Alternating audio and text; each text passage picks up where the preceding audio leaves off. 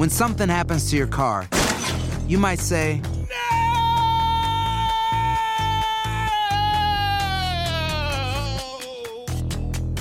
My car. but what you really need to say is something that can actually help. Like a good neighbor, State Farm is there. And just like that, State Farm is there to help you file your claim right on the State Farm mobile app. So just remember, like a good neighbor, State Farm is there. State Farm, Bloomington, Illinois. Si no sabes que el Spicy McCrispy tiene Spicy Pepper Sauce en el pan de arriba y en el pan de abajo, ¿qué sabes tú de la vida? Para, pa, pa, pa. ¿Quieres regalar más que flores este Día de las Madres? The Home Depot te da una idea. Pasa más tiempo con mamá plantando flores coloridas, con macetas y tierra de primera calidad para realzar su jardín. Así sentirá que es su día todos los días. Llévate tierra para macetas Bigoro por solo $8.97 y crece plantas fuertes y saludables dentro y fuera de casa. Recoge en tienda y sigue cultivando más momentos con mamá en The Home Depot. Haces más, logras más. Más detalles en homedepot.com diagonal delivery. El siguiente podcast es una presentación exclusiva de Euforia On Demand. Amigos, ¿cómo están? Me da mucho gusto saludarlos. Bienvenidos a una semana más de Epicentro. Gracias por estar con nosotros. Un gusto de verdad saber que nos acompañan en esta nueva edición de Epicentro. Les saluda León Krause desde los estudios de Univisión en Los Ángeles, California, acá en el oeste de la enorme ciudad de Los Ángeles. California, la segunda ciudad más grande de Estados Unidos y la segunda ciudad con más mexicanos en el mundo.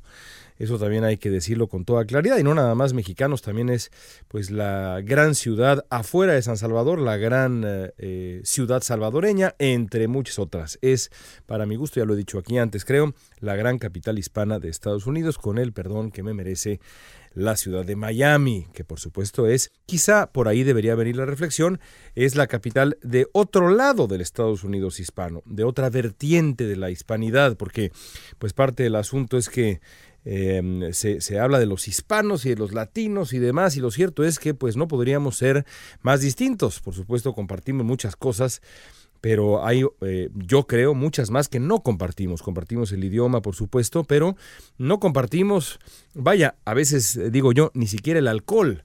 Uh, en, uh, en, Cuba lo, que se bebe es el ron, nosotros más bien de este lado bebemos otras cosas, nos gusta otro tipo de trago, nos gusta otro tipo de música, es, es otro asunto, desde esas cosas triviales hasta cosas pues francamente más profundas, como por ejemplo en Estados Unidos me refiero la manera como eh, pienso en la comunidad cubanoamericana en comparación con la eh, comunidad eh, méxico-americana o eh, salvadoreña en Estados Unidos o guatemalteca y demás, la manera como emigraron las dos comunidades, una historia completamente distinta. En ese sentido, somos muy, pero muy diferentes. Por eso creo yo que no se puede hablar mm, del Estados Unidos hispano, como en cierto sentido hice al principio del podcast, y quizá lo más eh, inteligente sería decir que Los Ángeles es la capital del Estados Unidos mexicano y centroamericano también, mientras que Miami es la gran capital del Estados Unidos, más bien del Caribe.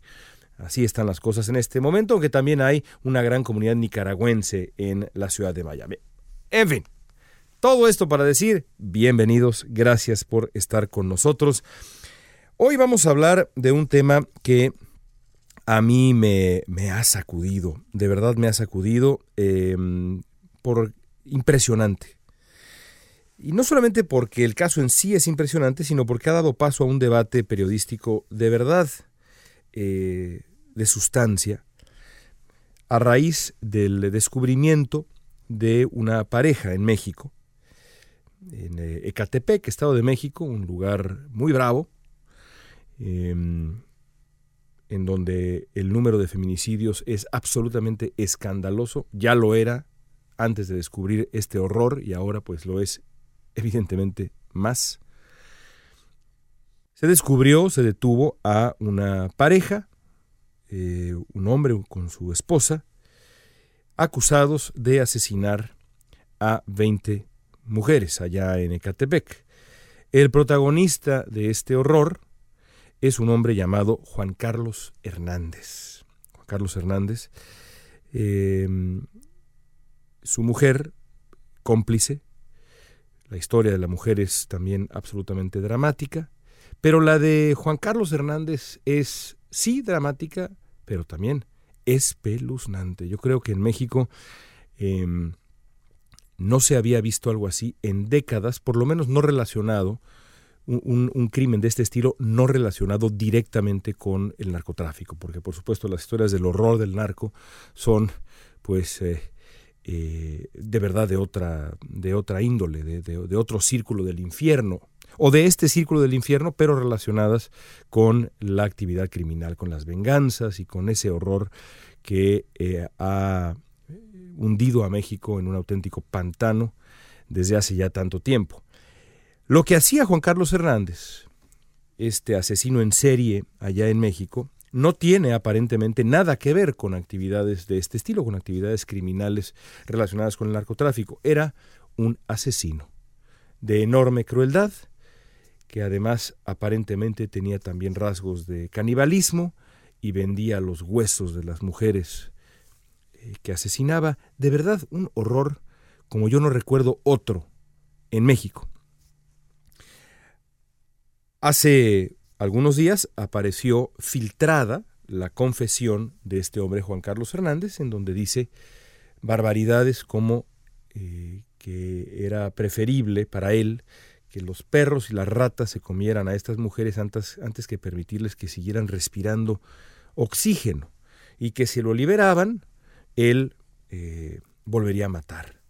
Y luego también, pues, eh, narra algo de su infancia, del horror que vivió en la infancia. Cuenta la historia de un padre ausente, de una madre promiscua, eh, de su propio abuso sexual, siendo apenas un niño de 9, 10 años de edad, si, no me falla la memoria.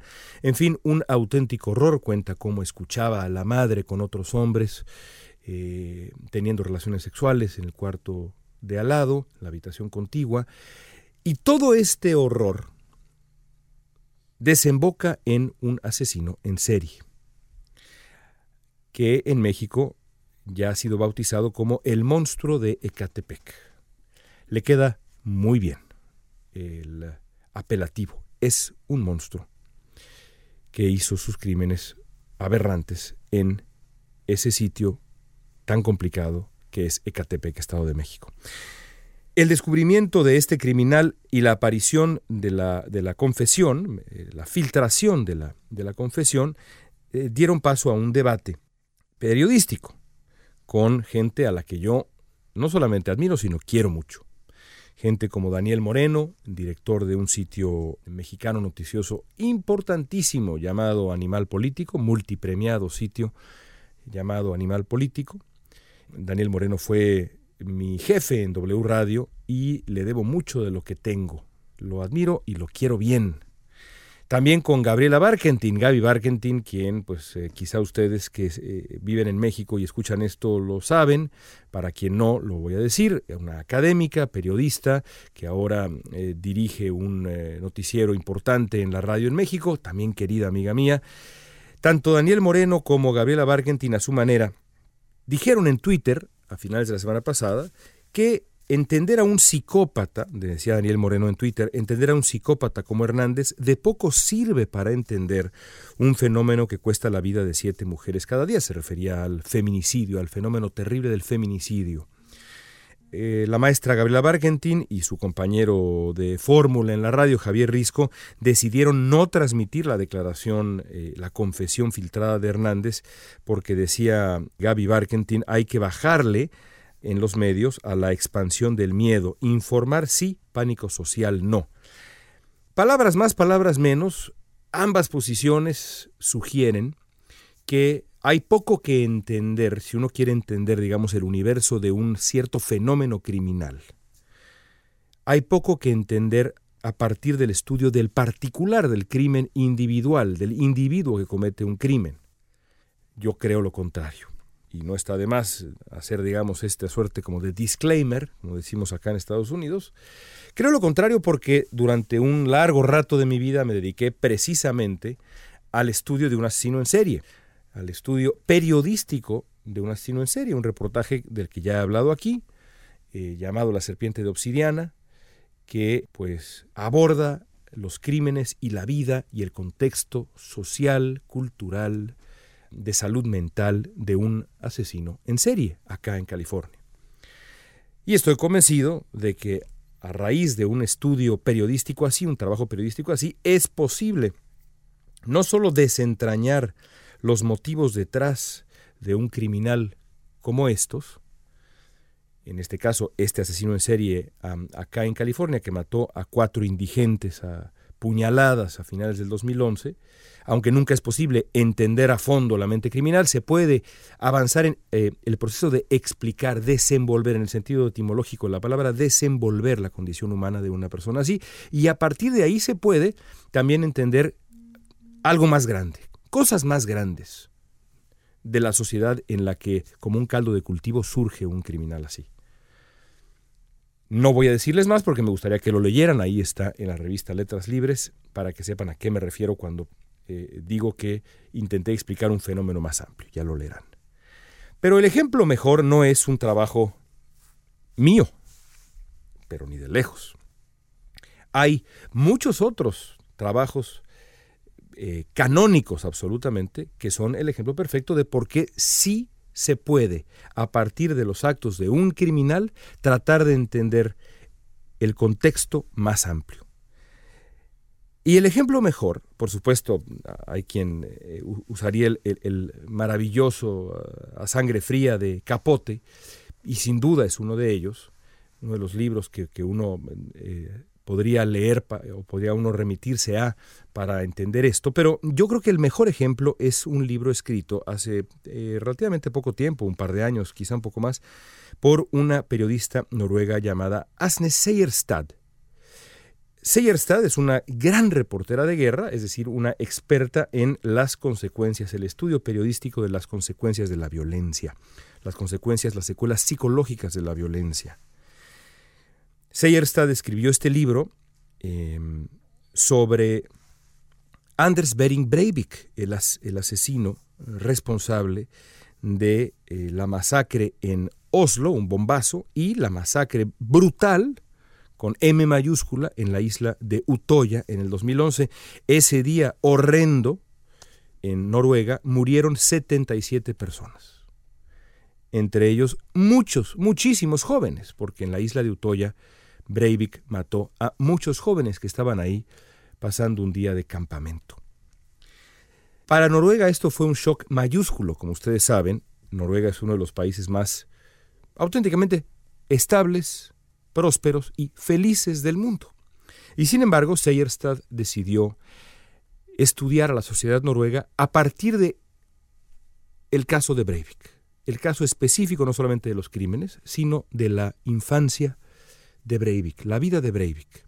Es un libro grandote, difícil de leer, increíblemente doloroso de leer, sobre todo las páginas que no son pocas en donde describe la masacre en la isla, de manera absolutamente minuciosa y detallada describe la masacre en la isla, el asesinato a sangre fría de decenas de muchachos, decenas de jóvenes, a manos de este hombre Breivik. ¿Qué es lo que logra Seierstad, dedicando primero, por supuesto, una buena parte del libro al entorno familiar de Breivik y luego también, conforme avanzan las páginas, haciendo una crónica de la sociedad noruega, de Noruega como país, o al menos del lado más oscuro de la vida noruega. Bueno, lo que logra es construir un espejo. Construir un espejo en donde todos los noruegos, por más prósperos y felices y tranquilos que sean, deben verse y decir, caray, en este espejo, en este lugar en donde yo mismo crecí, yo hombre de bien, mujer de bien, yo crecí. También aquí creció un hombre capaz de hacer algo así. Es decir, página por página, página tras página, Seyerstad logra revelarnos un lado, decía yo, oscuro, doloroso de la sociedad noruega. Y poco a poco uno entiende al leer el libro que el asesino de Utoya, con toda su locura, su racismo, su ira, es producto de la sociedad noruega. Por eso no debe sorprenderle a nadie cómo le puso Seyerstad a su libro. ¿Cuál es el título del libro? Uno de nosotros uno de nosotros. Porque Breivik no es un extraterrestre que de pronto apareció en Oslo. es un asesino que creció en Noruega, como tantos millones de noruegos más, uno de nosotros. Y así Juan Carlos Hernández es también uno de nosotros. Hay en su biografía patrones, estoy convencido, patrones que se repiten en la vida mexicana. La familia fracturada, el padre ausente. Y me dirán, ¿y por cómo sabes eso? Lo sé desde mi experiencia periodística. Después de entrevistar a cientos y cientos de inmigrantes, esta historia de la familia fracturada, el padre que está ausente, que es destructivo, que es tóxico, la he visto repetirse una y otra vez. Generalmente las familias se mantienen con vida, sobreviven, logran mantener la cordura. ¿Por qué? Porque la madre es generalmente una figura heroica. Pero cuando la madre también se resquebraja, cuando la madre también se colapsa, y, y, puedo pensar en este momento en varios casos de entrevistas que he hecho, el resultado es brutal. Y en el caso de Juan Carlos Hernández, hasta donde sabemos, este hombre viene de una familia fracturada, un hombre víctima de abuso sexual, un hombre con un padre ausente, con una madre promiscua. De ese caldo de cultivo surgió este hombre que es uno de nosotros. ¿Estoy justificando lo que hizo? Para nada. Me parece asqueroso. Como me parece asqueroso y repugnante lo que hizo Breivik y lo que hizo el asesino en serie que yo eh, estudié también. Pero la obligación del periodismo es explicar, insisto, explicar en el sentido etimológico de la palabra, sacar los pliegues, descubrir la condición humana de lo que estudia y desde ahí, desde ahí, poder entender algo más amplio. ¿Qué me dice esta vida trágica, jodida? Realmente jodida. Esta vida destructora de otras vidas, del nosotros. Porque el nosotros está en un hombre como Juan Carlos Hernández, aunque nos duela. Y precisamente por eso es que yo creo que en el debate periodístico de si vale o no la pena el estudio de un criminal como estos, si vale o no la pena el escuchar las palabras de un criminal como estos, yo, periodísticamente hablando, me inclino y me inclinaré siempre por la revelación y el estudio. Y el análisis no desde el el análisis a bote pronto de algún psicólogo que entra a la radio y dice, bueno, yo creo que lo que este hombre tenía era quién sabe qué. Es tomar todas las piezas y hacer un trabajo de reportaje profundo para tratar de entender, cómo hizo Seyerstad, quién es este hombre que un día decidió matar a 77 personas. Y lo mismo podemos decir de un hombre que junto a su esposa decidió acabar con la vida de 20 mujeres y hacer las barbaridades que hizo. Y como este hombre, tantos más, tantos criminales más. Desde el estudio periodístico, insisto, el estudio periodístico, el ejercicio real del oficio periodístico de esas vidas, yo estoy convencido, podemos entender mejor nuestra tragedia. Y hasta ahí la dejamos, queridos amigos. Gracias por escuchar Epicentro. Escríbanos en Twitter, arroba León Krause, K-R-A-U-Z-E. Y por supuesto, también escriban eh, al correo electrónico de Univisión que está a su disposición, lkrause.univision.net. Hasta aquí llegamos en Epicentro, nos escucharemos de nuevo la próxima semana. Los dejo con un abrazo de verdad afectuoso y hasta la siguiente. El pasado podcast fue una presentación exclusiva de Euphoria On Demand. Para escuchar otros episodios de este y otros podcasts, visítanos en euphoriaondemand.com. Si no sabes que el Spicy McCrispy tiene Spicy Pepper Sauce en el pan de arriba y en el pan de abajo, ¿qué sabes tú de la vida? Para, pa, pa, pa. Save big money on your outdoor project now at Menards. We have everything you need to keep your outdoor power equipment running smooth so you can keep that lawn in tip top shape or enjoy some time on your boat. Right now, all FVP, lawn and garden, and marine batteries are on sale through May 5th. Check out our entire selection of FVP batteries today and view our weekly flyer on menards.com for more great deals. Save Sick of being upsold at gyms? My guy, you're currently a base member. For $90 more, I can upgrade you to our Shred membership. For $130 more, you'll be a Swole member. And for just $300 more, you'll reach Sweat Platinum. At Planet Fitness, you'll get energy without the upsell. Never pushy, always free fitness training and equipment for every workout. It's fitness that fits your budget. Join Planet Fitness for just $1 down and $10 a month. Cancel anytime. Deal ends Friday, May 10th. See Home Club for details. ¿Quieres regalar más que flores este Día de las Madres? The Home Depot te da una idea. Pasa más tiempo con mamá plantando flores coloridas, con macetas y tierra de primera calidad para realzar su jardín. Así sentirá que es su día todos los días. Llévate tierra para macetas Bigoro por solo $8.97 y crece plantas fuertes y saludables dentro y fuera de casa. Recoge en tienda y sigue cultivando más momentos con mamá en The Home Depot. Haces más, logras más. Más detalles en homedepot.com diagonal delivery.